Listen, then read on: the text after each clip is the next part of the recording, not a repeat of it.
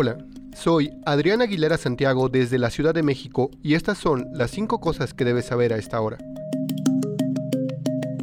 Tras una reunión de líderes europeos en París el lunes, el presidente de Francia, Emmanuel Macron, dijo que no se puede descartar el envío de tropas occidentales a Ucrania. Esto ocurre en medio de una serie de avances rusos, una creciente preocupación por la seguridad europea y un apoyo estadounidense incierto a los esfuerzos de Ucrania.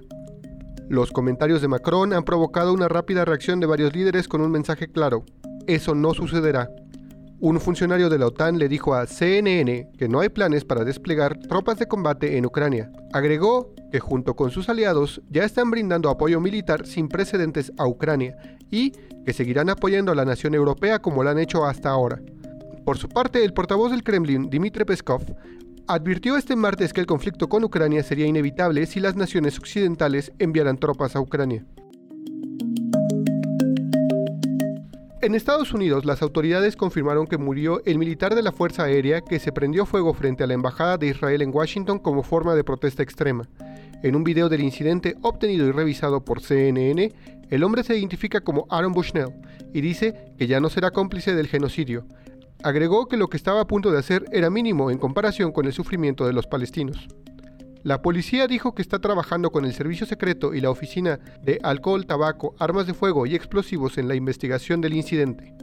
Ya en diciembre una persona se prendió fuego frente al consulado de Israel en Atlanta, en lo que la policía dijo que era probablemente un acto extremo de protesta política. En el lugar se recuperó una bandera de Palestina que formaba parte de la protesta y se utilizó gasolina como acelerador, dijeron a los periodistas la policía y los bomberos en una conferencia de prensa.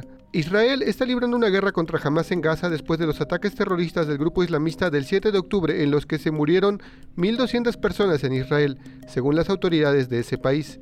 La respuesta israelí ha causado la muerte de casi 30.000 personas en Gaza, según el Ministerio de Salud del enclave palestino. Iván Cantú se encuentra desde hace más de 20 años en el corredor de la muerte en Texas. Su ejecución, su ejecución está prevista para el 28 de febrero, pero él insiste en su inocencia y reclama una revisión del caso. Cantú un hombre de raíces latinas fue sentenciado a la pena de muerte en 2001 luego de que se le encontrara culpable del doble homicidio de su primo James Mosqueda y la prometida de Mosqueda, Amy Kitchen, ocurridos en el 2000. Ahora, con 50 años y tras haber pasado los últimos 22 en prisión, su destino podría definirse en los últimos días si la ejecución prevista se lleva a cabo. Sin embargo, tanto él como diversas organizaciones presentaron apelaciones sobre el caso y pidieron revisiones. Según una entrevista realizada por CNN, Cantú y su abogado argumentan que los testigos claves del Estado, la entonces novia de Cantú y su hermano, dieron falso testimonio en el juicio. Además, dicen que la evidencia recientemente descubierta corrobora una historia que Cantú contó en el momento de los asesinatos, sugiriendo que su primo fue asesinado por narcotraficantes rivales que amenazaron a Cantú la noche anterior.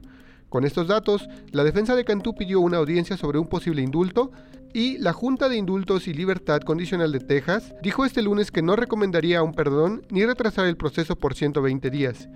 La decisión final recae ahora en el gobernador Greg Abbott, quien, sin una recomendación de la Junta, solo puede retrasar la ejecución por 30 días según la ley estatal. En Estados Unidos, desde 1976, cuando la Corte Suprema de Estados Unidos restableció la pena de muerte, los estados han ejecutado a 1.583 personas y se han concedido 294 indultos. Seis personas, entre ellas la jefa notarial del Ministerio de Defensa de Uruguay, Sonia Moro Pintos, fueron imputados de cargos de asociación para delinquir y trata de personas en el departamento de Artigas, en el norte del país, fronterizo con Brasil y Argentina. Según la formalización de la acusación del fiscal, las víctimas fueron más de 30 venezolanos que trabajaban en condiciones de explotación laboral en una cantera de piedras semipreciosas. Uno de ellos, que llegó de Uruguay en enero, fue quien realizó la denuncia. La fiscalía solicitó la prisión preventiva de todos los imputados, pero el juez del caso les impuso como medidas cautelares la obligación de fijar domicilio, prohibición de abandonar el territorio nacional y retención de sus documentos de viaje prohibición de comunicación y acercamiento a las víctimas, arresto domiciliario nocturno y uso de dispositivos de monitoreo electrónico. Según el escrito de la fiscal que ha revisado CNN, los acusados llevaban a venezolanos a Uruguay a cambio de la promesa de pagos de entre 1.500 y 2.000 dólares y condiciones de trabajo que nunca fueron cumplidas.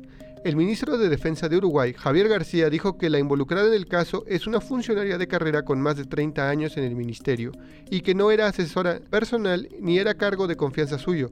Sin embargo, la oposición uruguaya difundió una resolución ministerial del año 2023 que la designa en el cargo de jefa interina de la sección notarial. Varios astrónomos avistaron un signo inusual de que una estrella muerta se alimentó de un fragmento de un planeta que la orbitaba. Se trata de una cicatriz metálica en la superficie de la estrella. La revelación arroja luz sobre la naturaleza dinámica de los sistemas planetarios, incluso en las etapas finales del ciclo de la vida de una estrella, y según los científicos, podría presagiar el destino eventual de nuestro propio sistema solar. Según el principal autor del estudio, el doctor Stefano Bañulo, astrónomo del Observatorio Planetario de Armagh, en Irlanda del Norte, es bien sabido que algunas enanas blancas están canibalizando fragmentos de sus sistemas planetarios. Con el nuevo avistamiento habrán descubierto que el campo magnético de la estrella juega un papel clave en ese proceso.